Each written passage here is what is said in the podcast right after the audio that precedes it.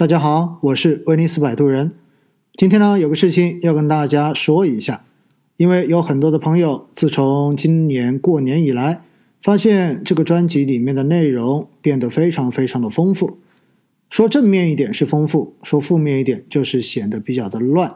因为呢，把很多非定投的内容到最后也一并在这个专辑中间进行了更新。所以呢，既然现在把更新的频率有可能降下来了。那我还是想，很多的内容就不一定全部都更新在这个专辑了。那如果您有兴趣呢？如果您是一个对于基金投资的小白，我建议您去关注我另外一个专辑，叫做《基金投资好简单》。那中间会讲到基金投资方方面面的一些具体的操作跟一些基础的知识。如果您是一个微画饼，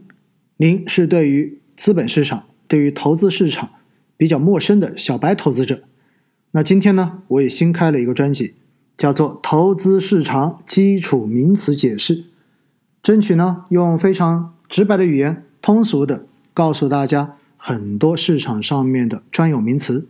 让我们争取听完每一期节目之后，能够看得懂很多专业的报告，能够听得懂很多专业的报道。至于每周两次直播的实况内容。我会尝试着剪辑之后往喜马拉雅上面进行上传，但是能否通过审核，这个我就真的没有办法把握了。因此呢，如果您在周一跟周三晚上有时间，还是建议您能够直接听直播的实况。如果您真的没有办法在直播的时间段上线来收听我的直播、收看我的直播，那么我们就看一看后续。这一些直播的实况剪辑，是否喜马拉雅会允许它出现在我的专辑中间？好啦，如果你是个小白投资者，如果你对于市场还没有那么专业的认知，欢迎去我的新专辑去收听第一期节目吧。如果你是一个资本市场的老手，那么就请直接忽略今天的这一集，也忽略我的新专辑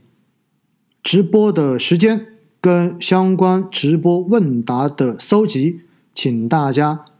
关注新浪微博“威尼斯摆渡人的水域”和微信公众号“威尼斯摆渡人的水域”。